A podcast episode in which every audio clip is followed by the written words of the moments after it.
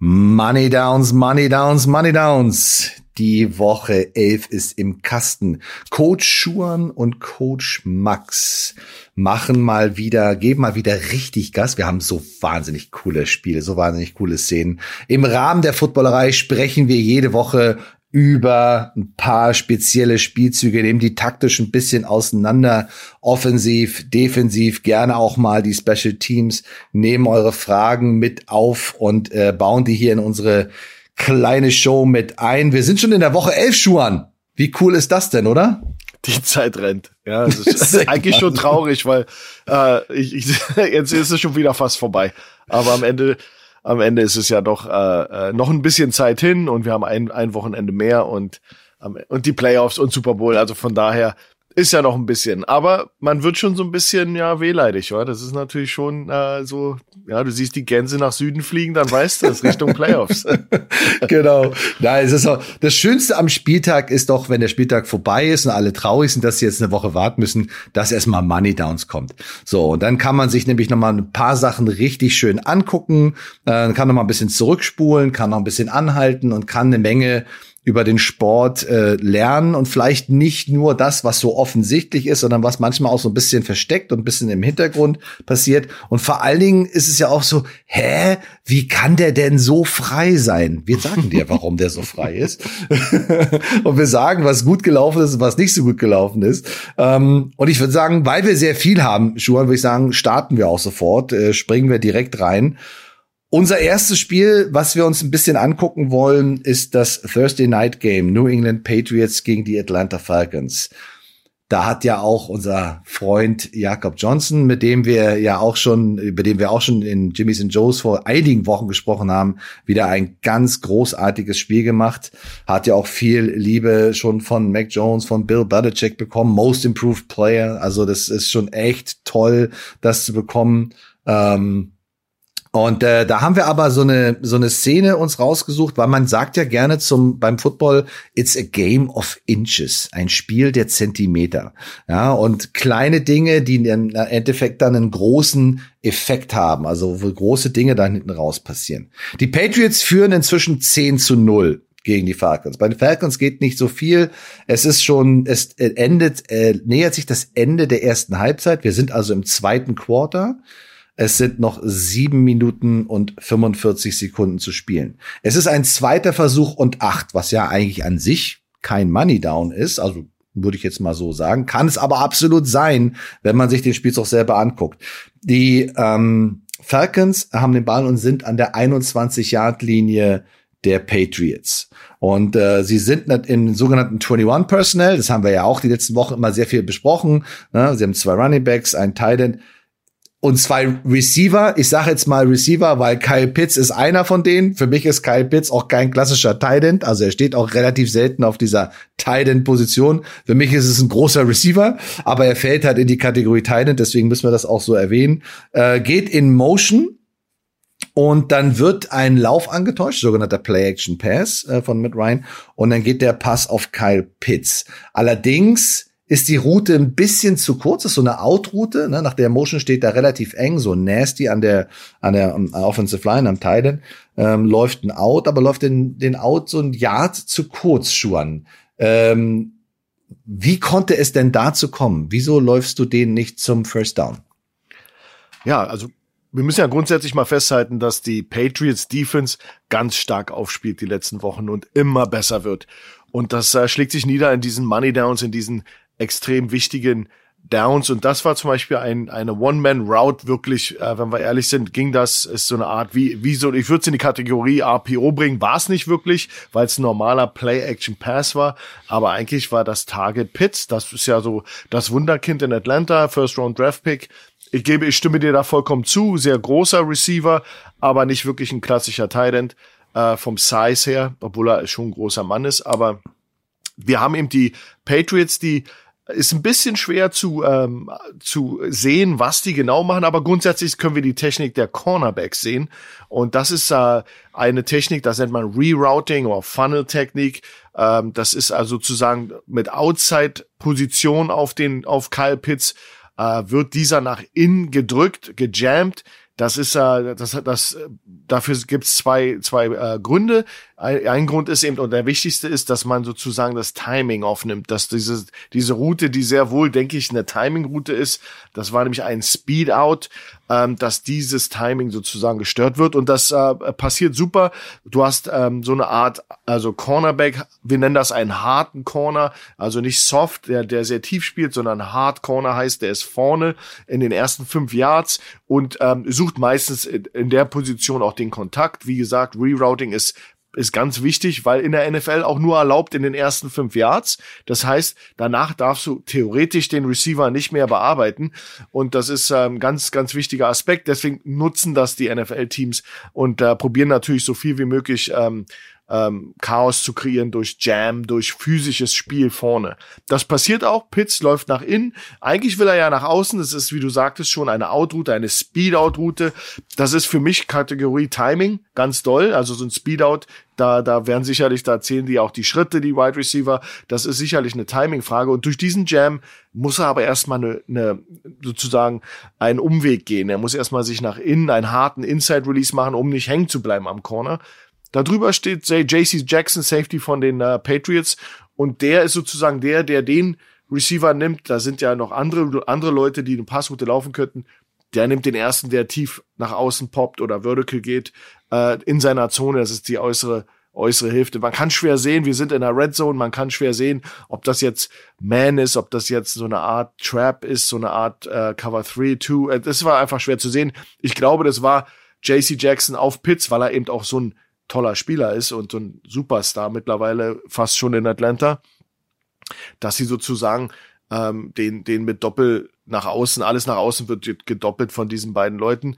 Aber wie gesagt, da kommen noch andere Leute durch. Ein äh, Play-Action-Fake beinhaltet auch mal die Bedrohung eines, eines Running Backs. Der Fullback zum Beispiel kann in die Flat gehen, in die Richtung. Bloß durch diesen äh, Play-Action-Fake wird alles so ein bisschen ja, das, die, die Line of Scrimmage ist voll mit Leuten, da kommt keiner wirklich durch. Mhm. Ähm, Pitts läuft sein Speedout und läuft durch diese Verzögerung diesen Speedout einfach ein Jahr zu kurz. Und das ist natürlich ein Kardinalsfehler für Wide Receiver. Das ist, das weißt du selber, du coachst Wide Receiver.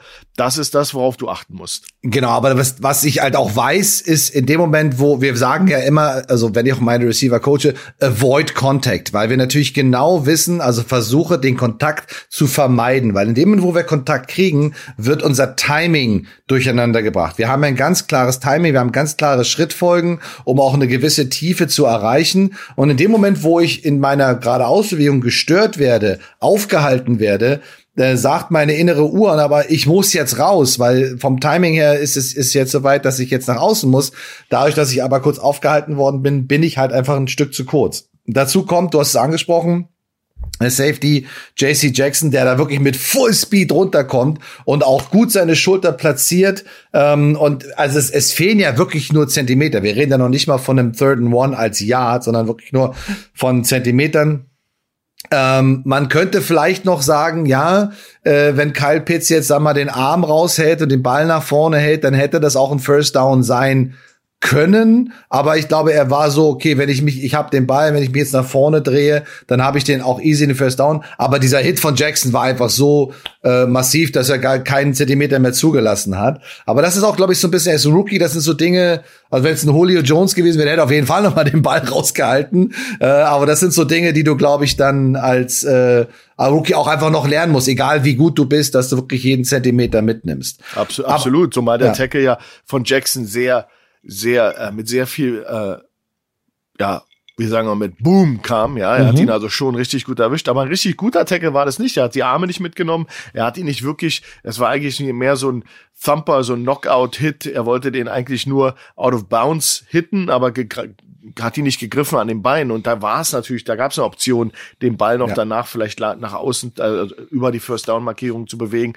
Und wie du sagst, vielleicht ein Rookie-Fehler, wir kennen viele Veteranen, die das richtig gut machen in der NFL, die sehr mhm. wohl daraus einen Touchdown machen. Besonders die Position Tighter, Kelsey, äh, ähm, Kittle, da gibt es ge genug Leute, die ja. diese Hits einstecken. Na, Aber das war ein wichtiger, ja. wichtiger Tackle von Jackson. Ja, absolut. Also er hat auf jeden Fall das Momentum gestoppt, also nicht weiter nach vorne gelassen. man muss ja auch dazu sagen, die äh, Receiver, die sehen ja keine gelbe Linie, so wie wir. Die, die müssen das immer im Gefühl haben, wo der First Down ist. Du siehst an der Sideline den Downmarker, weißt auch ungefähr, diese, du musst auch immer diese Awareness haben. Ne? Also wir haben auch einen im Huddle, der immer sagt, welch Down and Distance jetzt gerade ist. Alles klar, wir sind Zweiter und Acht. Ey, wir sind Dritter und Zehn. Damit auch jeder weiß, wo wir uns gerade befinden und was wir brauchen. Nicht, dass du dann denkst, okay, alles klar, äh, neun Yards reichen mir, dann hast du einen Vierten und Eins. Also der, wir halten mal fest, äh, der Cornerback äh, Karl Dagger hat äh, mit 23 hat ihn also gefunnelt, hat ihn nach gereroutet, das Timing kaputt gemacht. Dadurch ist die rote ein Tick zu kurz. Dazu kommt ein guter Hit vom Safety Jackson und äh, wir kommen in einen dritten und eins. Das heißt, wir haben also eine Situation, die auch ganz schnell hätte zum First Down führen können, aber jetzt in einem dritten und eins landet. Die Falcons gehen jetzt in ein 11 Personnel äh, und entscheiden sich, den Ball zu werfen. Mit auch kurzen Run-Action, also Play-Action, kurz angetäuschten Lauf. Und die Offensive Line spielt so eine Turnback-Protection, also so eine Art Full-Slide. Allerdings kommt Kyle Van Noy, der Linebacker, relativ spät erst rüber, so dass dadurch dann ein, ja, wir nennen das Odd Front, also so eine Art 3-4 Defense entsteht und ähm, außerhalb des rechten Tackles in der Offensive Line ähm, ist, sind zwei, zwei Spieler der Defense. Und wenn du jetzt in diese Turnback gehst, also in Full Slide gehst, hast du natürlich außen zwei Verteidiger. Äh, hast aber nur ein Running Back, der auch nur einen natürlich blocken kann. Also ähm, diese äh, der der rechte Tackle mit der 67, der Caleb McGarry von den Falcons, sieht das nicht. Er ist auch relativ stur, so äh, macht einen Schritt so nach innen, protected mehr oder weniger sein sein B-Gap, sein inneres Gap, guckt auf den Inside Linebacker und lässt die 93 Lawrence Guy gehen, der ja selber noch in den Kontakt geht so ein bisschen und outside kommt auch noch Kyle Vernoy auch noch um die Ecke. Jetzt hast du einen Running Back Mike Davis in der im Backfield, der kurz äh, der das sieht und der jetzt eine Entscheidung treffen muss. Ja, und was soll er machen, wenn zwei Leute da outside rushen und Kyle Van Noy ähm, ist es nicht, der geblockt wird, nämlich äh, Lawrence Guy wird von Mike Davis geblockt und Kyle Van Noy kommt durch und macht einen big, big, big Sack für 13 Yards und es entsteht Vierter und 14. Also was ist hier gut, was ist hier schiefgelaufen, Schuhan? Also warum lassen die Falcons zwei Leute outside waschen? Ja, da, da, da habe ich mich sehr gewundert drüber, weil äh, erstmal dritter und down, äh, dritter down und eins, äh, crucial money down, da, da, da muss alles stimmen. Und äh, Davis, äh, der Running Back Mike Davis, macht alles richtig. Der nimmt den Inneren von zwei Rushern, gut, um das mal grundsätzlich festzuhalten. Das ist der, der, der, die nächste Bedrohung. Ähm, das ist nicht falsch. So ein bisschen ankreiden tue ich das äh, dem, dem Quarterback, weil du, du musst natürlich probieren, deine Protection richtig zu setzen. Und wenn du eine, eine Turnback, wie du richtig erkannt hast, eine Turnback Protection hast, richtig, sprich vom Tackle, mit Tackle, alle gehen in eine Richtung, aber du hast zwei Overhang-Player auf der Seite außer Außenschulter von diesem Tackle, dann musst du deine Protection äh, äh, äh, äh, adjusten. Das kannst du nicht so stehen lassen. Das macht aber Ryan. Der lässt die so stehen und ähm, ja kreiert da. Und ich glaube, er ist, und alle müssen ja auch verstehen. Ihr müsst alle verstehen. Der Mann, der die Protection setten kann, und ändern kann, ist der Quarterback. In manchen Mannschaften ist es der Center auch noch, aber du hast hauptsächlich Quarterbacks, die diese Sachen sehen müssen. Und wie du genau sagst, Van Neu geht so spät daraus, dass natürlich die Konfiguration der Defense sich so spät ändert, die, ich weiß jetzt nicht, wie viel Zeit noch auf der Clock war, aber du musst dir die Zeit nehmen, weil sonst passiert genau dieser Super-GAU, dass du eben einen freien Rusher hast und äh, dann musst du das Hot werfen, also schnell werfen. Und genau das macht Ryan nicht. Er hält den Ball, hält den Ball und wird den Ball einfach nicht los. Also nach meiner Meinung, da gibt's genug Mittel. Das waren, ich glaube, dann netto waren es dann fünf Rusher. Das heißt, du, es gibt eine 5-0-Protection in, in, in der NFL. Das nennen die auch so. Das hörst du auch auf dem Feld. 5-0, 5-0. Und dann blockt je, blocken sie die fünf Rusher. Fertig. Egal, wie die sich hinstellen. Das, äh, das gibt's in der NFL. Das ist auch ein Call, den können die während des Plays auch rufen. Ähm, und vielleicht wäre das eine Situation, wo du das machst, ja. Mhm. Ähm, aber, aber am Ende des Tages ähm, war das natürlich von der Protection her schon schief. Das funktioniert so nicht.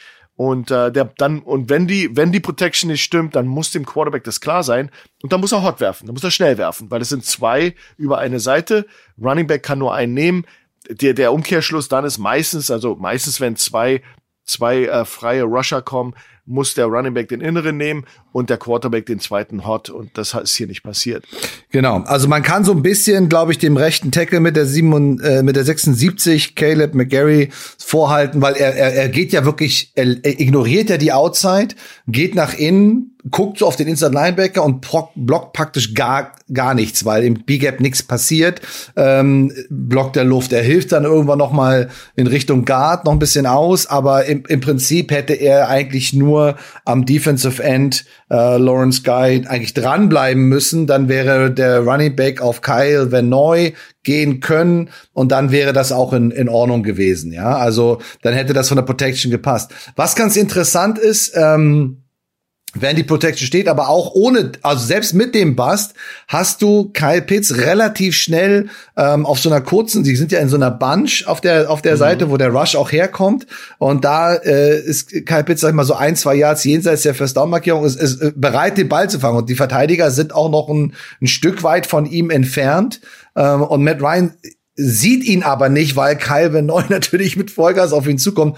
Und Calvin Neu springt auch noch hoch. Das heißt, du hast der, äh, Matt Ryan hat eigentlich kaum eine Chance, den Ball irgendwie so zu platzieren, äh, dass er dann den First Down werfen kann und versucht dann halt irgendwie noch einen Move zu machen, aber in dem Moment, wo Calvin Neu wieder runter auf den Boden kommt, attackiert er ihn, tackelt äh, Matt Ryan, tut ihm auch noch ein bisschen weh dabei, aber also wirklich Top Play von der Defense der der Patriots äh, die da halt wirklich also ein bisschen in Anführungsstrichen natürlich auch profitiert haben von vom Fehler der Protection, aber sie machen dann auch das Play daraus und werden dann nicht bestraft, weil Kyle äh, Pitts, wie gesagt, war frei sozusagen, um den First Down zu fangen. Also die nächste, der nächste Schritt aus dem zweiten und acht wird ein dritter und eins wird ein vierter und vierzehn.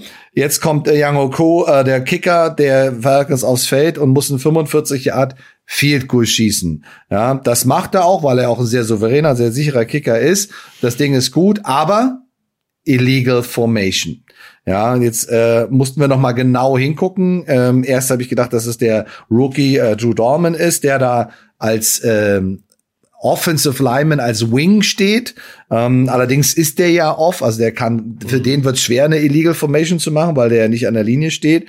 Ähm, aber es war tatsächlich, und die Falcons spielen halt mit Offensive Linemen auf diesen Tight End und Wing Positionen beim Field Goal, äh, war es dann Jason Spriggs, der ähm, eigentlich der Tight End ist, aber schon haben wir auch schon oft darüber gesprochen, ne? wir brauchen sieben Mann an der Linie. Was hat der nicht gemacht oder was hätte er machen müssen, damit es diese Strafe nicht gibt?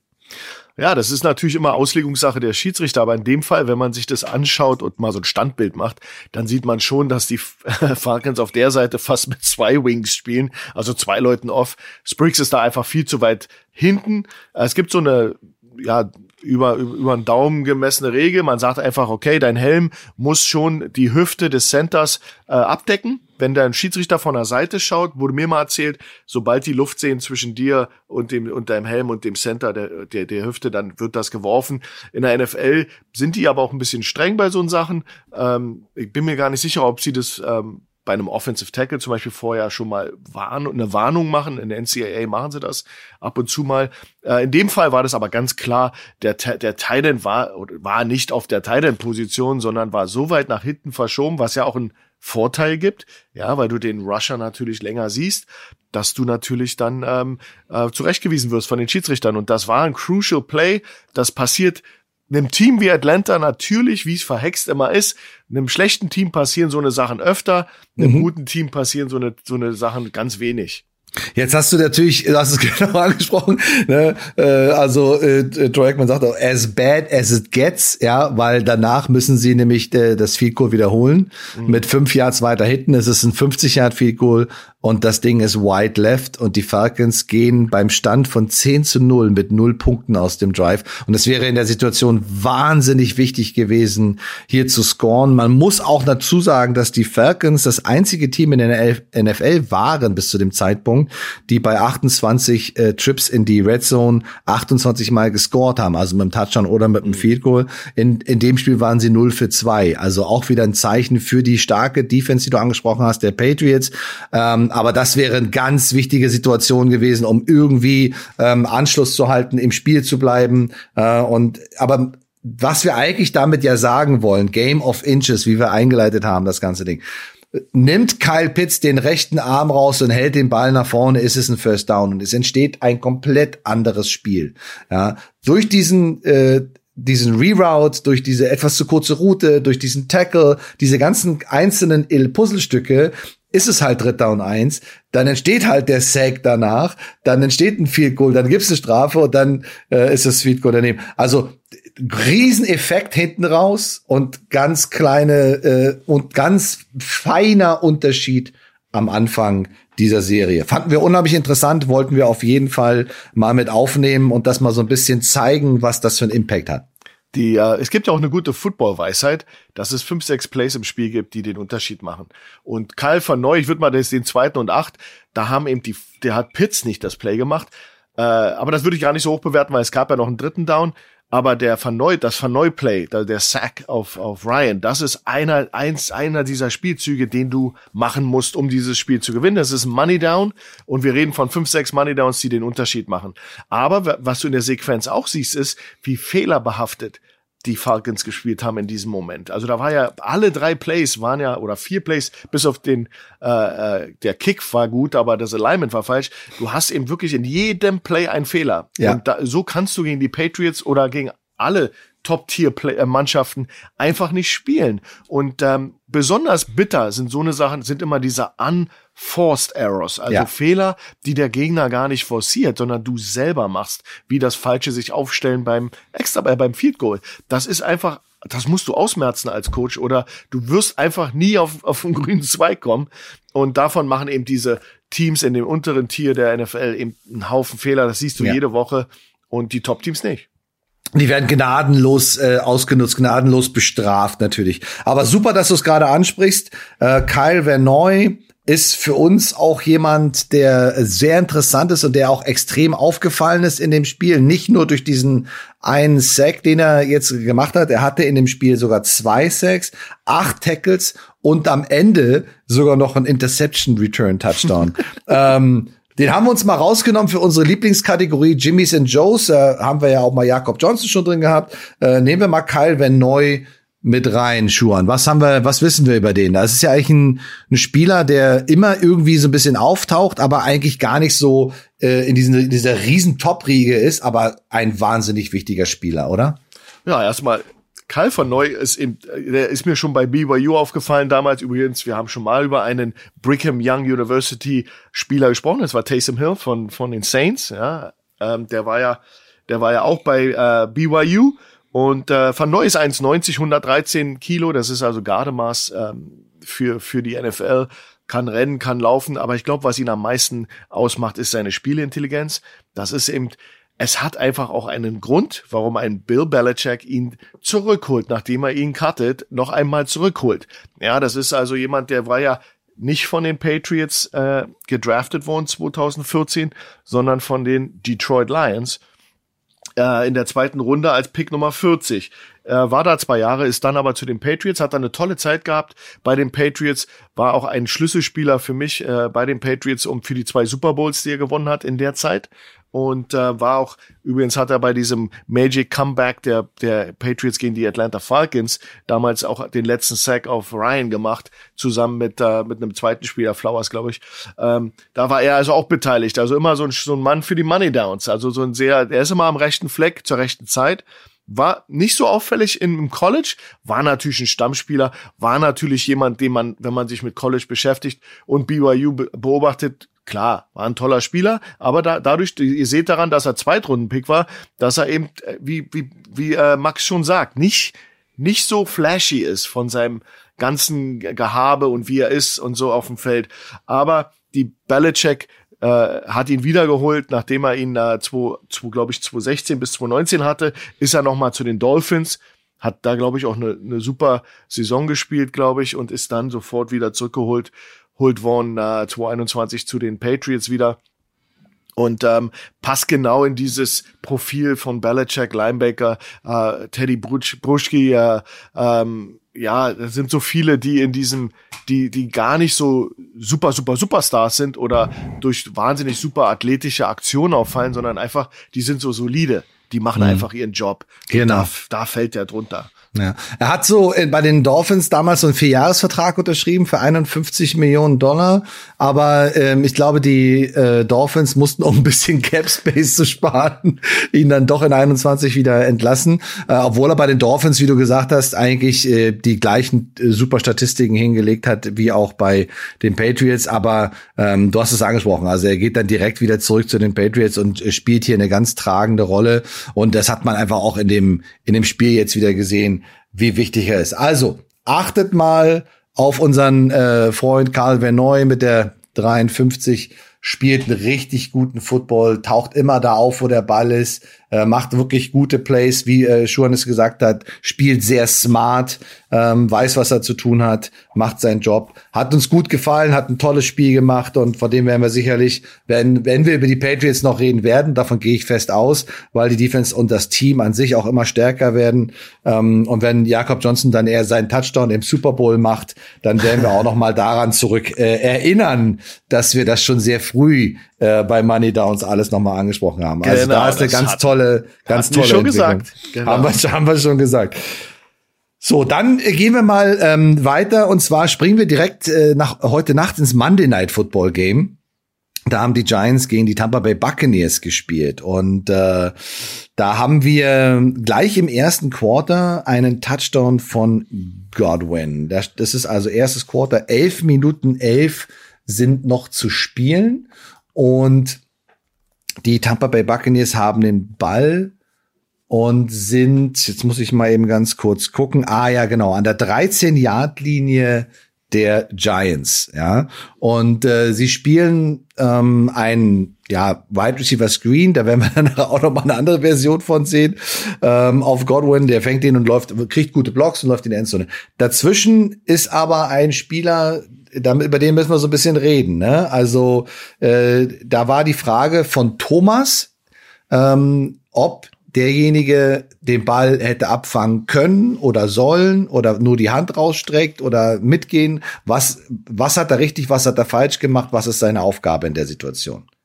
Von der Gut, 51. Hast, genau, du, der, der Spieler mit der 51, Linebacker äh, der Giants. Na, du hast die Problematik, dass der Godwin natürlich in Motion nach oben geht äh, sozusagen sich in Motion bewegt, rübergeht. Du hast einen Tident. Über diesen Tident sitzt Assis Ojulari. Das ist der Linebacker, über den wir hier reden, die 51. Du bist in der Red Zone, also du bist relativ äh, nah an deiner eigenen Endzone. Und er hat, man muss seine, sein Aufgabengebiet studieren, wenn man dieses Spiel, diesen Spielzug sich anschaut. Wenn man natürlich einfach nur so den Ball anschaut und sozusagen nicht schaut, was die Spieler machen direkt einzeln, dann sieht man ihn, wie er so, so seinen Arm ausstreckt und probiert noch so so halbherzig könnte man denken, den Ball irgendwie noch niederzuschlagen und kann sich dann darüber ärgern, warum, warum fängt er den Ball nicht ab? Das ist, glaube ich, die Frage, die ja, die ja kommt von, von, von euch da draußen. Aber wenn du ihn beobachtest, äh, Ojulari hat nämlich die Aufgabe, den Titan zu jammen. Also er hat, bevor er das überhaupt alles machen kann, haben sie ihm die Aufgabe eines Jams. Das heißt, er ist in dieser Art Choke-Technik relativ tight auf dem Titan und er, er liest den Titan oder den eligible Receiver auf seiner Seite, für den er verantwortlich ist und probiert den sozusagen mit seinem, haben wir vorhin schon mal erwähnt, durch einen Reroute, durch einen Jam, durch ein, durchs Attackieren mit seinen Armen, ihm sozusagen das Timing wegzunehmen, dass er in dieser, weil da, da in der Red Zone ist alles Timing in der Offense und da muss er so, so schnell wie möglich den Mann bremsen, dass das Timing off ist. Damit ist er zuerst beschäftigt.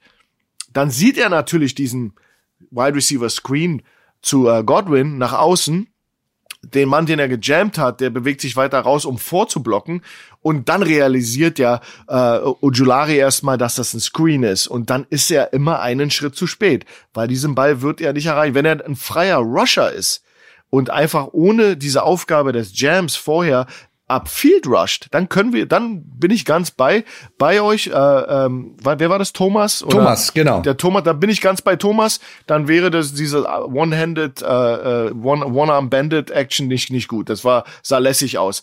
Ich glaube aber nicht, dass das äh, verbindbar ist. Also du kannst nicht den Jam auf den Tight machen und einen Quickscreen zum Receiver intercepten. Also mhm. ich würde da den Linebacker in, in Schutz nehmen und ihm einfach sagen, was er da zu tun hatte, pre, äh, während des, nach dem Snap erlaubt ihm einfach nicht auf Höhe des Balls zu sein, um in der Position zu sein, den Ball zu, zu intercepten oder runterzuschlagen. Er hätte vielleicht früher realisieren können, was für ein Play das ist und sich Richtung, Richtung Godwin bewegen können mhm. und nicht probieren, den Ball runterzuschlagen. Aber das ist natürlich jetzt immer es kann ja auch sein, dass, dass, dass sie, er sieht ja nicht, was in seinem Rücken passiert. Genau. Und der Titan released einfach nur. Der kann ja auch eine Passroute laufen. Dass genau. der Titan jetzt released, äh, um dann zu blocken, das kann er in seinem Rücken nicht sehen. Und Brady bringt den Ball auch so gut an ihm vorbei vom Timing her. Aber das sind auch wieder Zentimeter. Ja, wenn Brady einen Bruchteil von einer Sekunde zu spät diesen Ball wirft, dann bringt er die Hand dazwischen, kann ihn vielleicht auch deflecken, kann ihn vielleicht sogar auch intercepten. Also aber ich sag mal so, äh, wir halten mal fest, also am Effort, es ist, hat's nicht, ist nicht gescheitert. Es ist eher so ein bisschen daran gescheitert, dass er so in dieser äh, Twilight Zone ist. Also er ist so, er ist komplett in der Mitte, rerouted, geht dann in den Rush, merkt dann, oh, es ist ein Screen nach außen und er ist eigentlich die ganze Zeit so dazwischen, aber keine Sache macht er richtig. Weder den Pass Rush noch äh, den, den Display wirklich verteidigen. Und deswegen ähm, spielt man das auch genauso. Ne? Also er hängt, er hängt da sozusagen mittendrin. Ja. Und er ist aber vom Hause aus ein verzögerter Rusher, weil er diesen Jam vorher noch ja. äh, machen muss. Das muss man einfach einkalkulieren und dann ist er ein Schritt zu spät. Ja, aber ganz, ganz interessante Szene. Vielen Dank, Thomas, dass du uns die Frage geschickt hast. Wir bleiben auch noch in dem Spiel. Und gerade weil wir über die äh, Receiver Screens gesprochen haben, haben wir kurze Zeit später nämlich unseren Brainfart diese Woche, weil das mussten wir unbedingt auch mit reinnehmen. Das war echt hervorragend. Haben wir noch gesehen. Es ist jetzt zweites Quarter inzwischen. Ähm, es steht drei zu zehn für die Buccaneers. Und ähm, das ist wirklich also riskante Sache. Ja, es sind noch zehn Minuten zu spielen im zweiten Quarter. Also zehn Minuten sind noch auf der Uhr. Wir haben einen ersten Versuch und zehn und die Bucks sind an ihrer eigenen 15 Yard Linie. Ja, so jetzt hast du zwei Receiver an der äh, ober, am oberen Ende, Mike Evans und Tyler Johnson. Und sie spielen wieder so ein, so ein Screen, ja, so ein, so ein Receiver-Screen. Wir nennen ihn jetzt mal den Smoke-Screen. Äh, aber komischerweise drehen sich beide Receiver um und wollen den Screen fangen. Und äh, mal unabhängig davon, wer hat jetzt recht und wer nicht, ähm, kann man das, glaube ich, ganz gut daran erkennen, wo Brady den Ball hinwirft. Er wirft den nämlich zum äußeren Receiver, zu Mike Evans. Der ist aber so irritiert, dass der äh, Tyler Johnson vor ihm das auch macht, dass er den Ball nicht fest, er kontrolliert ihn nicht. Also er springt sozusagen ähm, von ihm ab. Die Giants intercepten äh, den Ball und haben den Ball kurz, also in der Red Zone der, der, der Bucks. Und das bei einem Stand von drei zu zehn. Also brutale Situation. Äh, schon, wie kann sowas, wie kann sowas passieren? Das darf nicht passieren. Also, das, ich, das, sowas, das ist ein Play aus der Kategorie Bang Bang Play. Also, das ist so schnell, dass du eben ähm, den Ball fängst als Evans und du erwartest einfach, dass der, dass der äh, Johnson für dich vorblockt ja, der Slot Receiver, weil Stell dir einfach mal vor, das Play wäre okay durchgeführt worden und es hätte alles geklappt. Dann wäre auch die höchstwahrscheinlich die Interception nicht passiert, weil Johnson hätte engaged mit dem Cornerback. Der wäre im Kontakt mit dem Cornerback, weil er den blockt. Dann ist es schwer, eine Interception zu fangen. Also das, das sind, da sind wir bei dem Punkt, Kleinigkeiten machen den Unterschied. Was mich wundert, ist, dass das passiert in einer äh, äh, Offense wie die von äh, Tampa Bay das ist äh, für mich ähm, ja untypisch. Deswegen haben sie aber auch so ein bisschen so eine Seuche im Moment laufen, weil so gut der Sieg war, am Ende des Tages ähm, so eine Fehler hat man selten gesehen von Brady und Co. Aber das ist natürlich schlimm, weil du, dir fehlt das Element Blocker in dem Moment. Es ist mir ein Rätsel, wie der Slot Receiver denken kann, dass er jetzt der ist, der den Ball kriegt. Ähm, natürlich gibt's dieses Play, aber ähm, ich bin mir nicht so sicher, ob, ob, ob das äh, ja, also für mich sind das so diese ärgerlichen Sachen. Das sind die Dinge, die einen Unterschied machen. Und das Ding ist, es war, haben die ihn getackelt an der Eins oder ist to the house? Das war. Ähm, ähm ja, es ist nicht durch. Er wird noch, er wird noch getackelt. Also Tyler genau. macht dann wenigstens noch seinen Fehler gut und lässt ihn ja. dann lässt dann den Touchdown nicht zu. Ähm, aber ich bin voll bei dir. Das darf nicht passieren. Es wird definitiv das Play so geben, dass man den auch auf den Inside Receiver spielen kann. Aber ähm, Mike Evans kriegt den Ball wirklich genau auf die Zwölf, also in die sogenannte Strike Zone, da wo der Ball hin muss. Und der springt ihm halt einfach weg, ja. Und das darf halt auch nicht passieren. Aber wenn du halt guckst und siehst plötzlich vor dir den gleichen, äh, den Receiver in der gleichen Position wie du, äh, geht sicherlich in so einem Bruchteil von einer Sekunde durch den Kopf, oh, habe ich jetzt einen Fehler gemacht? Also ist habe ich da was falsch verstanden? Ich kenne das, ne? Obwohl ja. du vollkommen richtig bist, äh, gehst du wirklich in, in den Zweifel und dann äh, bist du nicht bei der Sache, bist nicht voll konzentriert und dann springt dir der Ball so weg. Also den nehmen wir mal in die Kategorie Brainfart genau. auf, aber wir geben ihm jetzt nicht unbedingt Mike Evans. Ich würde sagen eher Tyler Johnson, der sich einfach auch umdreht, obwohl er den entscheidenden Block setzen muss. Und dass das ein Design Screen ist, sieht man halt auch daran, dass die Offensive Line sich auch äh, downfield bewegt und da auch noch die Linebacker im Second Level rausnehmen möchte. Und das ist ja auch ein Screen-Konzept, was die Bucks sehr, sehr gerne spielen. Mhm. Und es sah ihm ziemlich, ziemlich doof aus, wie sie sich beide umdrehen. Und Evans hat natürlich die Augen dann auf seinen Kumpan und nicht auf seinem auf, auf dem Ball, weil er weiß, jetzt ja. ist er vogelfrei. Ja. Ich, wer, für mich wird nicht geblockt, der Corner schießt jetzt ran. Also da, da geht viel durch den Kopf, aber ja. absolute Brainfart Johnson. Ähm, mhm. Come on, lern die Plays, buddy. Hey, just learn the place. ne, das wird er sich auf jeden Fall noch ein paar Mal anhören müssen. Aber wir haben noch eine dritte Szene ähm, aus diesem Spiel. Und zwar sind wir da ähm, kurze Zeit später nach diesem Turnover. Ähm, und das muss man halt auch einfach dazu sagen, ne, was dann auch da aus solchen Fehlern, aus solchen Brainfarts auch reduzieren, äh, äh, passieren kann. Haben wir ein Second and Goal, also neun Minuten zwanzig, also direkt sozusagen der, der Ballbesitz nach diesem Turnover. Und da steht es, äh, wie gesagt, drei zu zehn für die, für die Buccaneers und die Giants sind an der Zwei-Yard-Linie der Bucks nach diesem Turnover. Und äh, wir haben hier ein Second and Goal, Schuan. Und da machen die Giants was ganz Interessantes. Nämlich was? Das, da, da kommen wir jetzt zurück zu den Themen, die wir mal hatten mit diesem eligible Receivern oder nicht. Also was wir hier sehen, ich würde diesen Spielzug äh, the, the Fat Man's Dream nennen. Ja, das ist also wirklich äh, ähm, was was sehr äh, trickreich ist und sehr intelligent gemacht worden von den Giants. Also wir haben hier im Angriff nur Titans auf dem Feld, äh, auf den Ballfänger-Spots. Also du hast drei, äh, 13er Personal Jumbo, also sechs O-Liner und drei Titans und ein Running Back. Ähm, die stellen sich der mal so auf, dass auf einer Seite vom Center äh, nach oben hin waren vier Leute in einer Reihe aufgestellt und du hast einen Wing außen und du hast auf der unteren Seite zwei Leute, die stehen und du hast einen einen Receiver, der also ein Titan, der off ist und ein bisschen bisschen removed von von der Line of scrimmage. Und wenn du genau hinschaust, ist das sozusagen ähm, wie eine Tackle-Over-Formation. Äh, äh, du hast also vier O-Liner drüben, aber da sie sech, mit sechs Leuten spielen, haben sie schlauerweise auf der Zweierseite zwei Offensive Linemen hingestellt. Ja, und dann hast du auf der anderen Seite sozusagen vier Spieler neben dem Center. Das sind drei O-Liner und ein Tight. Ja, das ist in dem Fall Chris, äh, äh, wie heißt der, Mijatic. Chris Mijatic, äh, entschuldigt, den Namen kann ich manchmal nicht aussprechen. Und dahinter in einer, in einer Wing Kyle Rudolph. Ähm, auf der anderen Seite, bisschen versetzt, hinter den beiden Offensive Linemen sitzt dann äh, Evan Ingram, der als äh, auch Tight End ist und der ist versetzt nach außen die Antwort der Buccaneers ist eben eine eine ähm, Sechs-Mann-Front. Du hast aber immer noch drei Linebacker, eine sechs eine sechs drei Defense. Du hast aber noch drei Linebacker im, im Feld mit Devin White, Kevin Minter und äh, Lavonte David den ich ja äh, penetrant letzte Woche immer Daniels genannt habe. Und ähm, dann aber nur noch zwei Defensive Backs. Ja, du hast eben äh, Jamel Dean und äh, Jordan Whitehead. Und die kümmern sich jetzt um die verfügbaren Receiver. So, jetzt hast du diese unbalanced oder over, Overload Side zu der linken Seite von dir in der Defense. Außen hast du zwei äh, Titans, ein, alle beide können den Ball fangen und du hast rechts, rechts Engram. Ja, aber wie ihr mitbekommen habt, haben wir ja eigentlich nur zwei Defensive Backs über. Ja, du hast eben der, der Jamal Dean, der hat äh, Engram auf der unteren Seite und du hast auf der anderen Seite Jordan White, ähm, Whitehead, der der sich um den äh, Kyle Rudolph kümmert und dann muss einer der Linebacker noch ran. Und das ist hier Devin White, der sich um den Titan kümmern muss. So, jetzt hast du diesen, du, wir bekommen einen Sieben-Mann-Rush, also du hast sechs äh, D-Liner, die rushen plus äh, Lavonte David, der über die Edge oben kommt und du hast jetzt einfach nur Man-Coverage auf diese Leute.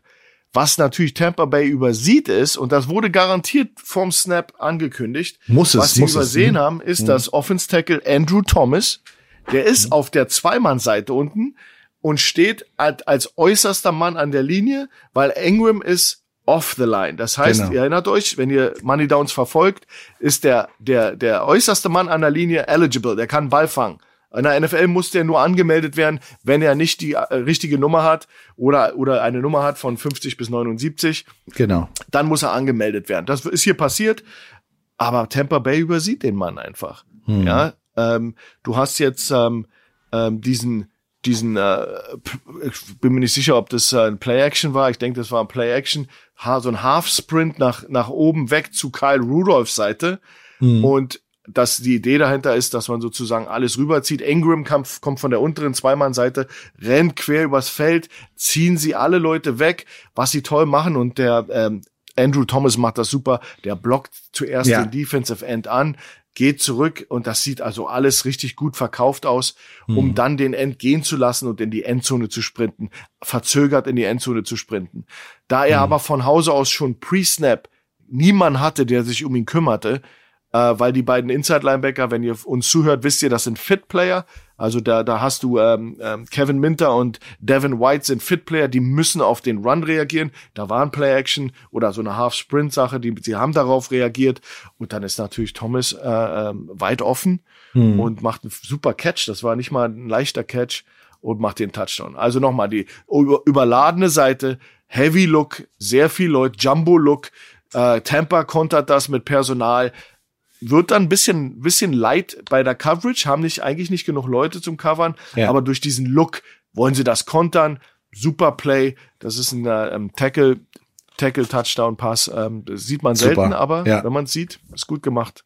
Ja, definitiv. Also da äh, waren wir auch echt begeistert, als wir das gesehen haben. Und jetzt überleg mal, wir halten hier das Bild an, gucken uns genau an, der hat den, der hat den, der hat den. Im Spiel geht es natürlich viel, viel schneller. Und auch selbst wenn du hörst, der und der ist eligible, der hat auch noch so ein was er normalerweise am Knie hat, so ein Knee Brace, hat der ja. Thomas auch noch am Ellbogen. Also die Wahrscheinlichkeit, dass der auf eine Passroute geht und auch noch einen Pass weckt, ist relativ gering. Und dazu kommt immer noch äh, die Alarmglocken gehen an, wenn der natürlich Spielzug geht los und der läuft auch los.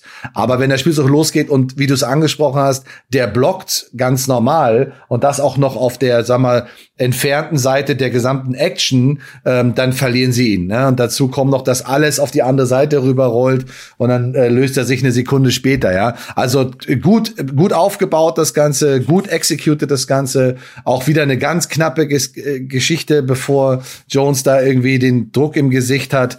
Ähm, hat uns hat uns richtig gut gefallen.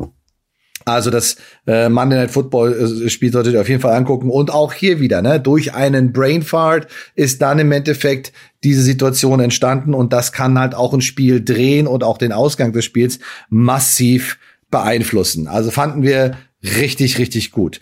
Ähm, gehen wir mal weiter. Ich habe am, am Sonntag äh, zwei Spiele kommentiert äh, und das erste, und da habe ich sehr viel Glück gehabt, weil es waren tolle Spiele, die ich äh, bekommen habe. Ähm, das erste, äh, was ich gemacht habe, war mit dem Stefan Grothoff zusammen das Spiel Green Bay Packers gegen die Minnesota Vikings. Ja, also auch ein absoluter Kracher und äh, da sind wir auch schon im vierten äh, Viertel und es steht 17 zu 23 äh, für die Vikings. Die Vikings haben das wirklich gut gespielt. Packers hatten immer so ein bisschen, bisschen Probleme, waren immer so ein bisschen hinterher, aber es wurde ja noch mal ein richtiger Austausch dann am Ende. Aber wir sind im vierten Viertel. Es sind neun Minuten 19 noch zu spielen und wir haben einen Money Down beim dritten und eins und das ist an der äh, 28 Yard Linie der Vikings, also die Packers gerade in Vorsehung liegen, wie gesagt, mit sechs Punkten hinten. Und da sieht man etwas, was man sonst nicht so oft sieht. Und zwar ist es, ja, man könnte es als 21 Personnel bezeichnen, weil normalerweise hast du dann zwei Running Backs im Backfield und einen Tight End. Den Tight End sieht man auch, die Receiver sieht man auch, aber als Fullback steht plötzlich Randall Cobb. Und das ist schon das erste Mal, wo ich sage, hm, okay, vielleicht nicht der, ähm, vielleicht hat er besonders gute Blocking-Skills, von denen wir noch nichts wissen, dass er mal durch die Linie durchkommt und mal so ein Inside-Linebacker aus dem Weg räumt, äh, so wie unser Jakob das gerne macht. Ähm, aber der Hintergrund hier ist ein anderer. Und zwar macht Aaron Rodgers ein Handoff auf Randall Cobb und sie attackieren dann die Weak Side, also in dem Fall dann die linke Seite, weil Randall Cobb steht auf der, versetzt auf der rechten Seite zum Titan, zur Strong Side hin. Sie attackieren die Weak Side Und äh, nach dem Handoff hat Randall Cobb auch noch eine Option. Und zwar kann er, wenn er den Ball hat, entweder selber gehen, wenn aber der End auf der Seite, der Endman, der letzte Mann, äh, auf ihn zugeht, dann kann er den Ball noch mal pitchen ne, nach außen zu AJ Dillon, den Running Back, der sozusagen versetzt zu ihm läuft. Das heißt, wir haben richtige, in, im Prinzip nennt man das Speed Option Konzept. Das macht normalerweise der Quarterback selber. Ja, und da gibt's immer einen Verteidiger, der wird nicht geblockt und nimmt der Verteidiger jetzt den Running Back weg, dann geht der Beiträger selber, in dem Fall wäre es Randall Cobb, normalerweise der Quarterback, geht der freie Verteidiger auf den Beiträger, wird noch mal äh, der Ball gepitcht und dann geht's zum Running Back. Und so genauso passiert es auch hier. Die gesamte Offensive Line blockt down und auch der linke Tackle nimmt noch den Linebacker mit aus dem Spiel, was auch richtig gut ist. Und dadurch ist nur ein Verteidiger an der Edge. Randall Cobb attackiert den, pitcht den Ball zu AJ Dillon, easy first down. Also äh, sehr interessantes Konzept mit Handoff und Speed Option, aber diese Optionen sehen wir sehen wir immer wieder. Ist also echt äh, ganz interessant, was da was da passiert ist. Ähm, und natürlich, wenn du so einen Randall Cobb hast, der das auch noch spielen kann, weil so, so, so ein Pitch musst du erstmal spielen können, ähm, war sehr sehr interessant. Was man aber sehen konnte, gerade aus dieser, in der Wiederholung aus der Hintertoraufnahme, dass die Vikings sich sehr, sehr stark auf diese Strong Side äh, orientiert haben, Schuhan. Äh, und dadurch auf der Weak Side auch wirklich vom Center, links vom Center nur drei Verteidiger gestanden haben. Warum haben die Vikings so viel Aufmerksamkeit auf die Strong Side gerichtet? Ja, weil die, weil die Giants sie aufs Glatteis geführt haben. Also, es hat einen Grund, dass, also erstmal hast du eine kompresste Formation auf der, auf der Strong Side gehabt und Randall Cobb stand zwar im Backfield, also, also stellte sich ins, Back, ins Backfield auf, aber versetzt zu eben dieser Strong Side. Das, ähm, das gibt dir so diesen, diesen Eindruck, dass da jetzt der, der, der, da werden jetzt die Kräfte gebündelt auf der linken Seite und dann wurde das überspielt. Da waren, glaube ich, sechs Defender auf der Seite. Ja. Und dann bist du sehr light auf der Weak Side, auf der anderen Seite. Natürlich, wenn du einfach nur die Spieler als Footballer siehst, dann kannst du denken, okay, das äh, wird jetzt die Seite sein, die attackiert wird. Aber du hast es gut gesagt. Das ist Randall Cobb. Das ist nicht wirklich ein Running Back. Der ist auch einer von der leichteren Sorte, Wide Receiver. Das heißt, den darf man nicht überspielen. Da ist irgendwas im Busch. Und das war genau äh, dieser, dieser Moment, wo dann nämlich Cobb von der offen, offen, äh, von der Strong-Seite, von der St äh, Strength rüberlief bei Snap und sich den Handoff geben ließ von äh, Aaron Rodgers und dann wurde sehr wohl die Weak-Side attackiert, wo netto drei Leute noch waren. Da waren Defensive End, da war zwischen äh, Center und Guard, also im A-Gap, noch ein Spieler, aber das B-Gap war frei. Das nennen wir eine Bubble. Diese Bubble wurde attackiert. Der Offensive Tackle, der den End außen eine Außenschulter hat, ging gleich hoch zum Linebacker, der da drüber saß, weil da waren drei Leute noch. Der im A-Gap, dann hast du den End im C-Gap und du hast eben den Linebacker überm B-Gap. Und diese Bubble haben sie attackiert. Das, der Spielzug heißt Option, weil du eine Option spielst auf einen spezifischen Spieler. In dem Fall den D-End. Ja, der wird eben ungeblockt und der muss dann, der muss dann die, hat dann die ungute äh, Entscheidung zu fällen, wen spiele ich. Ja, die einzige wirkliche Antwort, wie man das spielt, ist, dass dass du eben, wir zum Beispiel spielen, wir geben dir keine Option. Wir, wir, wir latzen den Ballträger um, der Erste, der sich zeigt, und wollen den Ball so schnell wie möglich ja. äh, deklarieren, wo ist der Ball. Mhm. Das machte aber in dem Fall, äh, machten das die äh, Vikings nicht. Und äh, der größte Fehler ist passiert beim Outside-Linebacker, der über dem B-Gap sitzt, der dummerweise den Kopf runternimmt und einfach das B-Gap attackiert, weil er den Tackle sieht, der hochkommt. Aber in dem Fall bei so einem Option Play nennt man, muss er scrapen. Er muss außen scrapen, um zu dem Pitchman zu kommen, weil der End kann dann nämlich den Quarterback oder den Ballträger sofort attackieren. Du siehst, das Option, die Option stoppt man mit Assignment Football, also du hast den, du hast den. Ich glaube aber, dass die Vikings da wahnsinnig überrascht wurden, dass sie dieses Play nicht erwartet haben. Und ähm, das ist auch super gemacht worden. Du sagtest vorher, der Quarterback macht das. Natürlich willst du als Green Bay Packers nicht den Aaron Rodgers das laufen lassen. Also hat man sich Auf die freien Defensive End. Ja, wenn also, der dich dann spielt, dann äh, absorbe genau. den Hit einfach. Alles gut. Genau.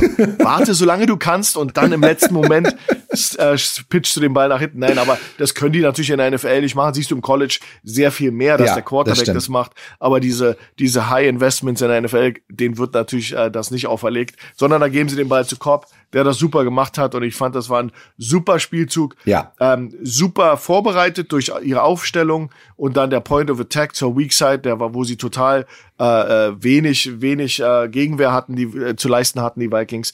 Und Dylan ist ja nun auch wirklich ein Tank, ein, Truck, der, der macht diesen ein Yard locker. Hm. Ja, also äh, wie gesagt, tolle, tolle Sache. Man darf auch nicht vergessen, dieser, dieser Overload von den Vikings. Äh, man darf auch nicht vergessen, was ist denn, wenn jetzt aus der gleichen Formation mit Randall Cobb als Fullback eine Passkombination entsteht? Du hast ja einen Titan, du hast einen Receiver an der Linie und das ist ja im Prinzip fast schon wie so eine Bunch. Ja, also wie so drei Receiver, die eng zusammenstehen. Der eine kann tief gehen, der andere kann die Formation crossen und dann kommt Randall Cobb aus dem Backfield und läuft nur kurz flach nach außen in die, in die, in die sogenannten Flats, ja, und äh, kriegt einen schnellen Pass zugeworfen. Das heißt, das Investment der Vikings auf die Seite ist schon berechtigt, berechtigt, weil da wirklich auch eine hohe Passgefahr äh, besteht. Das heißt, du brauchst schon eine Menge Leute da und wir reden hier von einem dritten und eins, also noch nicht mal ein komplettes Jahr, sondern fast äh, eigentlich nur ein halb, halbes Jahr, was da sozusagen gespielt werden muss. Ähm, also das muss, das müssen die Vikings schon äh, respektieren, aber dann auf die Weak Side, die Weak Side zu attackieren, ähm, das hat wirklich gut geklappt, muss man sagen. Ähm, und das äh, haben sie wirklich sehr, sehr gut umgesetzt. Wir bleiben in dem Spiel. Äh, gehen aber ein bisschen Richtung äh, Ende und das wurde ja noch mal hochdramatisch. Ähm, und zwar äh, haben die Vikings gerade mit Justin Jefferson, der ein super Spiel gemacht hat wieder äh, und ist hier in vielen Kategorien äh, sich sehr mit äh, Randy Moss deckt, was ich ganz interessant finde. Äh, die Vikings haben gerade gescored, sie haben auch noch eine Two-Point-Conversion gemacht und es steht 31 zu 24 ähm, für die äh, Vikings und es sind noch zwei Minuten und 17 Sekunden zu spielen. Also wir sind wirklich relativ nah beim Ende. Beide Mannschaften haben noch zwei Timeouts und direkt das erste Play nach dem Kickoff, Touchback, Ball liegt an der 25-Yard-Linie, ähm, sind die äh, Green Bay Packers in einer sogenannten Trips-Formation. Das heißt, sie haben drei Receiver auf der rechten Seite und nur einen Receiver aber halt auch Devonte Adams als Single Receiver auf der linken Seite. Ja, und jetzt wird der Spielzug gespielt. Die, die Vikings spielen mit zwei Safeties. Klar, sie müssen natürlich eigentlich nur die Green Bay Packers daran hindern, einen Touchdown zu machen. Ähm, aber jetzt passiert was ganz Interessantes. Und zwar äh, spielen die Packers einen ähm, mit der Nummer 3 Receiver, also der, hat die Nummer 83, das ist Marcus Valdes Scantling, MVS, wie er auch genannt wird. Und der läuft sozusagen auf der Nummer 3 Position von der Trips so ein Post, tiefe Route auf die äh, Single Receiver Seite rüber. Und da steht eigentlich der Strong Safety mit der 22 Harrison Smith, den ich auch richtig gut finde, der auch ein super Spiel gemacht hat. Aber plötzlich äh, geht der Ball zu Waldes Scandling und Harrison Smith ist nicht mehr da. Schuan, wo ist der denn hingerannt? Was ist denn da passiert? ja, du hast natürlich diesen Too-High-Look bekommen äh, von, von den äh, Vikings pre-Snap, also vorm Snap. Aber im Endeffekt hattest du wir haben es ja uns hundertmal angeschaut und am Endeffekt hattest du Man Coverage zur Trip-Seite. Ich habe es mir extra nochmal angeschaut. Also du hattest den Corner da draußen, du hattest Nickel noch auf der Nummer zwei und dann hattest du den äh, den Xavier Woods, den äh, die Nummer 23 der Vikings äh, auf die auf die Nummer drei. Natürlich wenn du da Man bist, underneath, also du hattest Patrick Peterson auf die auf äh, Adams, ja, dann hast du den Harrison äh, weg von der Dreierseite sozusagen als den einzigen, der wirklich frei ist. Und da verstehe ich dich, wenn du sagst, okay, der rennt rüber, da müsste ja Hilfe sein. Und so ein bisschen spielt Woods das auch so. Aber nachdem ich mir das nochmal angeschaut habe, war das klar vorher Double Coverage auf äh, äh Davante Adams. Ähm, das nennen wir eine Cone-Technik. Du siehst auch Harrison Smith dreht sich sofort bei Snap zu zu der, ähm, äh, ähm, Adams und liest seinen Release. Du hast Press Coverage von Peter, Patrick Peterson ähm, und da habe ich äh, ähm, und, und, normalerweise, wenn der Receiver einen bestimmten Release macht, äh, triggert das eine bestimmte Reaktion vom Safety. In dem Fall, weil jeder Inside Release von Adams würde Harrison äh, Smith sofort nach vorne kommen, was er ja macht, weil das war ein Inside Release und die ein, der einzige Grund, warum er helfen würde auf der Innenseite, auf dem Dreier Receiver, der quer übers Feld rennt, wäre, wenn wenn äh, Devonta Adams ein Outside Release gegen Peterson macht, weil dann hat er den eins gegen eins und dann würde Harrison Smith sozusagen helfen können auf der anderen Seite. In dem Fall kriegen wir ein Inside Release auf der Single-Seite und das ist klar Double Coverage. Kann man ihn noch nicht verübeln. Wir haben mehrmals schon gesagt in unseren Money Downs, dass das der, das ist der, der Go-To-Guy für Aaron Rodgers bei allen Third Downs, allen Crucial Downs ganze, ganze Last Drives hat er zu ihm geworfen. Ja. Also ich, man kann die Vikings da nicht und Harrison, Harrison Smith nicht ähm, ähm, äh, jetzt das negativ auslegen, sondern du musst Xavier Woods hinterfragen, wieso er mit Outside Leverage einen Receiver die ganze Breite des Feldes gibt und dann sozusagen probiert noch hinterherzukommen. Da sind wieder diese kleinen Details, dieser kleine Unterschied. Ich glaube, vielleicht Misskommunikation, vielleicht Vielleicht war Woods unter dem Eindruck, dass die so eine Art One-Hole spielen, wo der mhm. Harrison Smith in die Mitte rollt, er nach unten die drei nimmt und ja. er hat Hilfe. Aber das ja. ist natürlich frustrierend, ja. weil eigentlich, eigentlich musst du Adams doppelcovern und das war von der Body Language, wie Harrison Smith das macht, war das klar eine Doppelcoverage auf, auf Adams. Ja, und das passt auch sehr gut in das, was vorne passiert. Nämlich vorne hast du ähm, diesen Double A Pressure Look. Das heißt, du hast zwei Dreier-Techniken auf den Guards, zwei Fünfer-Techniken auf den Tackles. Und dann gehen die aber, die beiden Linebacker, nicht durch die A-Gaps, sondern gibt's einen kompletten Cross-Stunt, ja. Also die eine Speed-Technik geht ins A-Gap, der eine Linebacker geht ins andere A-Gap und der zweite Linebacker geht dann rum ins B-Gap. Also ein wahnsinnig schwerer Stunt für die Offensive Line und den Running Back, das aufzunehmen. AJ Dillon macht das super, spielt genau das richtige Gap und nimmt den, den loopenden Linebacker da auf. Das heißt, du hast sechs Mann Rush, sechs Mann Protect, Protection und du, du gibst einen, äh, einen Aaron Rodgers die Zeit, das überhaupt zu spielen. Also der, der, die Pressure ist absolut da und da muss nur einer sein Duell verlieren oder nicht perfekt stehen und schon bricht das Kartenhaus zusammen und du hast äh, einen Quarterback-Sack.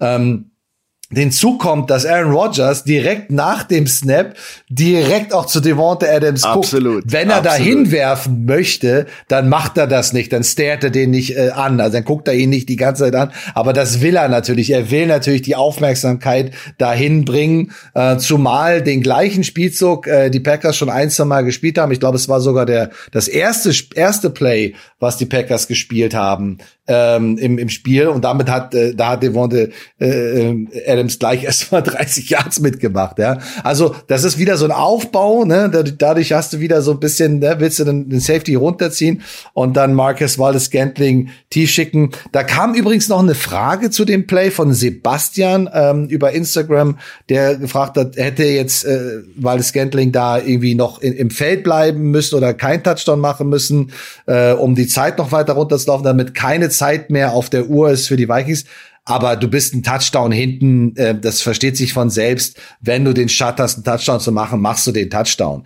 Ja, also da bleibt gar Absolut. nichts anderes. Ist, wenn du mal, wenn du mal führst äh, und du bist jetzt sogar mal so in Richtung Field Goal Range und äh, da kann es auch mal sein, dass man dann nicht in die Endzone läuft, weil man einfach dann den Gegner nicht die Möglichkeit geben möchte oder du bist einen Punkt hinten, noch einen Touchdown zu machen, ja, aber du hättest oder Field Goal reicht dir sozusagen, ja, dann kannst du das machen, äh, dann taktisch mal im Feld zu bleiben, um noch mehr, also nicht nicht freiwillig in die Endzone zu laufen, aber wenn du hier so eine so einen, so einen tiefen Pass fängst ähm, über die also über die Mitte äh, dann machst du natürlich das, dann machst du natürlich den Touchdown da draus, ja. Zumal es ja noch kurz, äh, da war noch ein paar Sekunden zu spielen bis äh, zum Two-Minute-Warning, da wird die Uhr sowieso angehalten. Mhm. Also du hast sowieso ähm, nicht den Nutzen, dass die Uhr unendlich weiterläuft, sondern die wären ein paar Sekunden ja. später, zehn Sekunden später war sowieso Two-Minute-Warning und die Uhr wäre angehalten. Ja, und es waren noch zwei Timers für beide Teams. Also Sebastian, äh, vom Ansatz her richtig, aber also immer die Frage zu stellen, macht das Sinn, jetzt zu scoren, nicht zu scoren? Wie viel lasse ich, wie viel Zeit lasse ich dem Gegner auf der Uhr?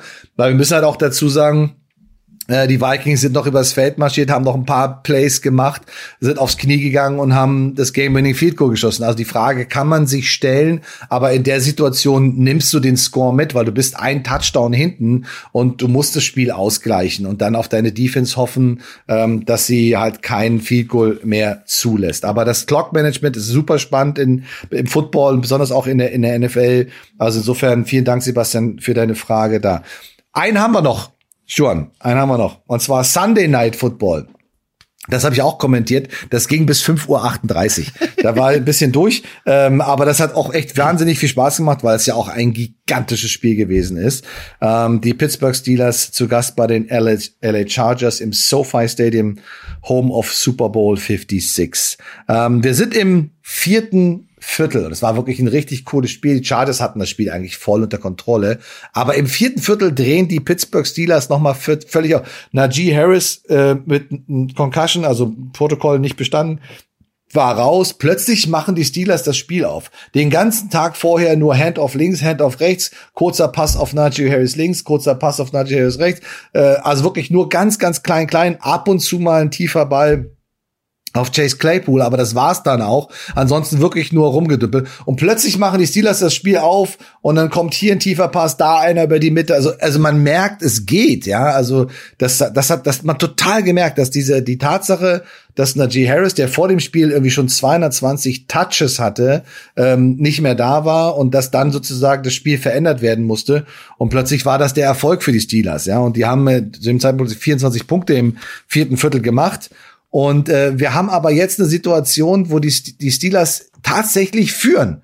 Ja, es steht 37 zu 34 für die, für die Steelers, wo der ich denke, das kann doch nicht sein, dass die das noch aus der Hand geben. Es sind zwei Minuten 17 noch zu spielen, genauso wie es eben gerade bei den äh, äh, Packers und Vikings gewesen ist. Und es ist erster Versuch und zehn an der eigenen 47-Yard-Linie für die Chargers. Ja, und wie gesagt, die Steelers führen jetzt gerade äh, nach diesem riesen Comeback und die ähm, Chargers sind mit vier Receivern. Ähm, Justin Herbert ist in der Shotgun. Die Steelers sind in einem Nickel-Personal, zwei Linebacker und ein fünf DBs, also ein Nickelback. Und dieser Nickelback steht über Keenan Allen, der mit Mike Williams auf der linken Seite steht, die beiden Receiver, die beiden Top-Receiver auf einer Seite. Und dieser Nickelback blitzt. Ja, und ähm, da ist auch die Frage von, von Herbert, der schon mal eine Frage gestellt hat für uns im Money Downs. Wie kann das denn sein? Wie kann denn da Mike Williams so ein unglaubliches Big Play machen? Ähm, man sieht den Helm, das Face Mask von, von Justin Herbert direkt auf Keenan Allen. Und der Cornerback Sutton, der hier über Mike Williams steht, äh, springt quasi auf Keenan Allen, lässt Mike Williams außen die Seitenlinie runterlaufen und äh, zum Touchdown laufen. Schuan, führt's mal so ein bisschen durch. Da gab's einen massiven Alignment-Fehler, äh, glaube ich, drin von den Steelers. Ähm, und was, was wurde hier für eine Coverage äh, gespielt? Was wurde hier probiert? Also diese lange Bombe zum Touchdown war eigentlich so die ne, geschuldet einer Kettenreaktion von Fehlern, die vorher gemacht wurden. Also das war der, das, das war das letzte Outlet, das er, das der Herbert eigentlich werfen sollte. Ich gehe davon aus, dass er das grundsätzlich äh, nicht die, die, Number One Route war. Aber du hast eben diesen Nickel-Blitz, äh, über Keenan Allen sitzt jemand, der zeigt, dass er blitzt. Und du hast eben äh, so ein Two-High-Shell, also zwei Safeties äh, over the top und du hast äh, Cornerbacks, die schon vom Alignment sehr hart spielen, also sehr kurz spielen. Das siehst du schon im Ansatz, oben wie unten im Bildschirm. Und was mich so ein bisschen verwundert ist, wenn du einen Nickel oder einen Defender, der über einem Slot Receiver, also einen zweiten Receiver äh, in einer Formation, wenn du den schickst, dann musst du natürlich auch da dafür eine ein Adjustment haben. Jemand muss sich darum kümmern, wenn dieser Mann fünf Meter vorwärts rennt und sich umdreht. Wer hat den denn jetzt? Also du kannst ja so ein, nicht so eine Bubble freilassen. Ähm, und da stimmte so, also in dem Fall haben wir eine Trap Coverage von beiden Cornerbacks. Also das war ihre Aufgabe. Sollte, sollten die Slot Receiver nach außen gehen in die Flat, also die kurze Zone, würden beide Cornerbacks das jumpen und ihren Nummer 1 Receiver vertikal gehen lassen. Das siehst du an der Body Language, besonders oben, da wo das Problem und der Touchdown nicht passiert, siehst du genau das. Du siehst einen halbes Feld, ein Half Field Safety, der eben nach Weite sich holt. Du siehst den Corner, weil oben, oben bekommen wir diesen Out von der Nummer 2 und du siehst den Hard Corner, der sitzt und sozusagen äh, lauert auf dieser Outroute. Aber der Safety äh, kompensiert dafür, indem er nach zur Seitenlinie pusht und Raumgewinn macht. Unten sieht's ganz anders aus. Keenan Allen sieht sich nicht, nicht äh, in irgendeiner Form äh, ähm, äh, äh, gezwungen, nach außen zu rennen, sondern der rennt fünf Yards und setzt sich hin. Das sollte eigentlich der nächste, nächste, nächste Spieler spielen, der am nächsten da dran ist. Das wäre ein Inside Linebacker, weil der Nickel blitzt, dann ist ja noch ein Linebacker neben ihm. Der ist aber komplett falsch aufgestellt. Der steht der steht sogar noch auf der anderen Seite des Balls beim Center weg von Keenan Allen. Also für mich stimmte da in irgendeiner Form musst du musst du balanced sein. Wir, wir sagen das, es muss eine ja. Sound eine Sound Defense sein. Und wenn du jemanden blitzt, muss jemand seine Zone oder seinen Mann sozusagen übernehmen. Zumal wir ja auch in der Offense sagen, äh, das ist ein sogenannter Hot Read, ja, wenn wir loslaufen und unser, unser Verteidiger verlässt uns, ähm, dann, und wir haben eine tiefe Route, dann können wir den natürlich laufen, aber ein Blitz bedeutet auch immer weniger Zeit für den Quarterback. Das heißt, wir replacen, nennt sich das. Also wir ersetzen sozusagen die Stelle, wo der Verteidiger hergekommen ist und stellen uns genau dahin und warten mehr oder weniger auf den Ball. So, da guckt auch äh, Justin Herbert hin. Das sieht Sutton halt auch. Aber ich habe es schon ein, zwei Mal in dem Spiel vorher, als wir es kommentiert haben, gesehen in den Zeitlupen, dass Justin Herbert seinen Helm und seinen Face Mask in eine bestimmte Richtung, zum Beispiel direkt auf den Safety richtet, aber seine Augen selber ganz weit außen sind äh, und er zum Beispiel zum Outside Receiver guckt. Also die Verteidiger sehen ja nicht die Augen vom Quarterback, aber sie sehen den Helm vom Quarterback. Und wenn das Face Mask in eine bestimmte Richtung guckt und der Quarterback holt aus, dann gambelt aber auch eine Defense, oder Schuhan? Dann da reagieren ja. die doch drauf. Müssen sie doch auch, oder nicht? Ja, aber ich glaube, aber in der Situation übertreibt Sutton das. Der geht zu schnell, rennt auch noch zum äh, Keenan Allen hin und das Problem ist, ich habe ja vorhin von einer Kettenreaktion gesprochen. Dadurch, dass er so kurz steht an der Line Scrimmage, also relativ nah vorne und dann nur noch nach innen rennt, öffnet er hinter sich ein Fenster. Und der Safety, der über ihm sitzt, sitzt grundsätzlich auch zu sehr nach meinem Geschmack an der Hash. Wir sagen mal, der klebt ja. an der Hashmark. Ja. Der muss seine Linemen schon ein bisschen adjusten, äh, besonders weil Williams sehr weit steht außen. Aber grundsätzlich durch dieses schnelle Springen auf Keenan Allen öffnet der Cornerback hinter sich ein Fenster, was monströs ist. Da kann, da können wir bei dem Ball reinwerfen, weil der mhm. Safety, mhm. der auch nicht optimal aligned ist, sondern sehr weit innen steht, wird einfach nicht die, die Möglichkeit haben, diesen Ground zu covern und sozusagen dieses Fenster, wo wir mal sagen, ist 18 bis 25 Jahre tief an der Sideline, dieses Fenster wird er nicht covern können. Und Herbert hat natürlich auch den Luxus, der weiß, okay, der Linebacker, der der nächste wäre an Keenan Allen, ist so weit rüber nach rechts, dass der grundsätzlich frei wäre, aber ich habe auch den Luxus, dass Keenan Allen in einer Linie mit dem Fenster ist. Genau. Also genau. mein Blick auf Allen erlaubt mir diesen diesen Jump von Sutton zu sehen, der gambelt, na klar gambelt der und springt diesen, weil Keenan Allen ist der beste Receiver ja, der klar. Chargers. Mhm. Natürlich musst du auf den aufpassen. Da stimmt was mit der mit der Verteilung der Leute nicht. Also wieder ein Fehler, den will jemand ausmerzen. Dadurch öffnet er ein Fenster hinter sich und für Herbert, der ein klasse Quarterback ist, der sieht in einer Linie, ah, da läuft mein Mann an der Seitenlinie frei rum. Und der Safety ist so weit in, den muss ich nehmen. Und dann kam dieser Pass zustande. Aber da sind viele Faktoren wie falsches Alignment vom Inside Linebacker, der den Hot mhm. Receiver eben da auch, auch äh, honorieren muss. Der Safety, der zu nah an der Hashmark steht. Der Corner, der gambelt und einfach das Window zu schnell öffnet. Und dadurch sind diese Faktoren. Und am Ende poppt eben Williams raus ja. mit dem, mit dem Touchdown. Und ja, wo ja. war der Williams die letzten Wochen? Da ja, der war, der war, hat wenig Targets gekriegt, hatte immer so unter fünf Catches in den letzten vier Spielen, immer so um die 60 Yards oder sogar unter 60 Yards, ähm, was mich sehr gewundert hat, weil er halt auch echt ein Big Target ist. Also da kam nicht so viel von ihm in den letzten Wochen. Umso schöner natürlich dann in so einem Nailbiter hier äh, den entscheidenden Touchdown zu machen. Und man muss auch sagen, die Steelers nach einem wahnsinnigen Comeback äh, am Ende des Tages äh, hat es dann nicht gereicht. Das Spiel haben sie aber nicht im vierten Viertel verloren. Das Spiel haben sie in den drei Vierteln davor verloren, wo die Chargers wirklich machen konnten, was sie wollen. Da waren endlos lange Drives dabei, äh, guter Mix-up aus Run, Pass und Screen Game. Ähm, und die, die Steelers hatten einfach keine Antwort. Die haben einfach keine Antwort gefunden. Dazu kamen noch ein paar dumme Strafen und einige Busts, die sie noch gehabt haben. Ähm, natürlich haben, hat ein TJ Watt gefehlt. Das ist, das haben wir schon angesprochen. Aber ähm, trotzdem haben sie wirklich gutes Personal und auch eine gute Defense.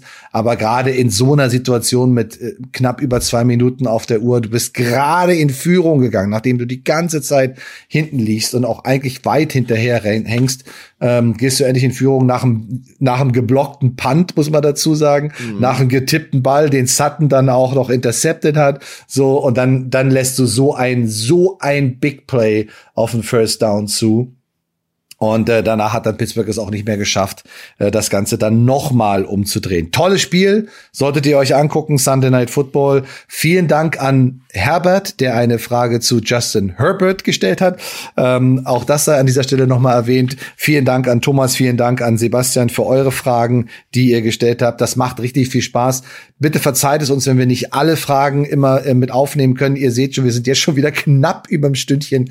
Insofern ähm, sei es sei es euch nochmal gesagt, wir, wir wissen es sehr zu schätzen, wenn ihr Szenen habt, die ihr in den Spielen seht, die ihr vielleicht äh, erklärt haben wollt, die ihr bisschen analysiert haben wollt, dann sagt uns Bescheid, schickt uns Nachrichten über Instagram. Ihr könnt auch an die Footballerei schreiben. Ihr könnt uns Coach Schuhan, Max von Garnier äh, über Instagram direkt anschreiben oder über Twitter. Ist gar kein Problem. Wir nehmen auf jeden Fall alles mit auf. Wir gucken uns auf jeden Fall alles in Ruhe an und gehen es dann in Money Downs durch. So, Juan, die Woche 11 ist im Kasten. Das war wieder eine sehr coole Show, die wir heute gemacht haben, mit sehr, sehr interessanten Spielzügen. Uh, Game of Inches hatten wir heute. Wir haben uh, auch unseren uh, Jimmys and Joes mit Calvin Neu, unsere Brainfarts mit drin gehabt. Also das ist immer, macht wahnsinnig viel Spaß. Ich danke dir für deinen gesamten Input. Das ist echt toll, was wir von dir auch jede Woche hier hören.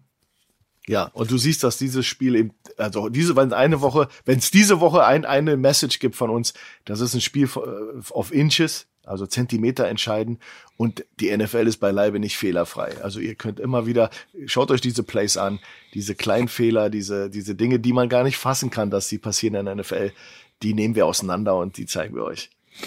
Prima. Und denkt immer dran, schreibt uns, schickt uns ein bisschen Liebe. Wir freuen uns, dass wir es machen. Wir freuen uns für euer, über euer Feedback. Wir kriegen ganz viele Nachrichten, wie gut euch das Format gefällt. Wir werden auf jeden Fall weitermachen. Äh, Coach Schuren hat es angesprochen. Die Regular Season Playoffs nehmen wir auch noch mit. Super Bowl nehmen wir auch noch mit. Äh, das machen wir das volle Programm. Wir freuen uns drauf. Bleibt dabei. Und nicht vergessen, heute ist nicht alle Tage. Wir kommen wieder. Keine Frage. Macht's gut. Tschüss.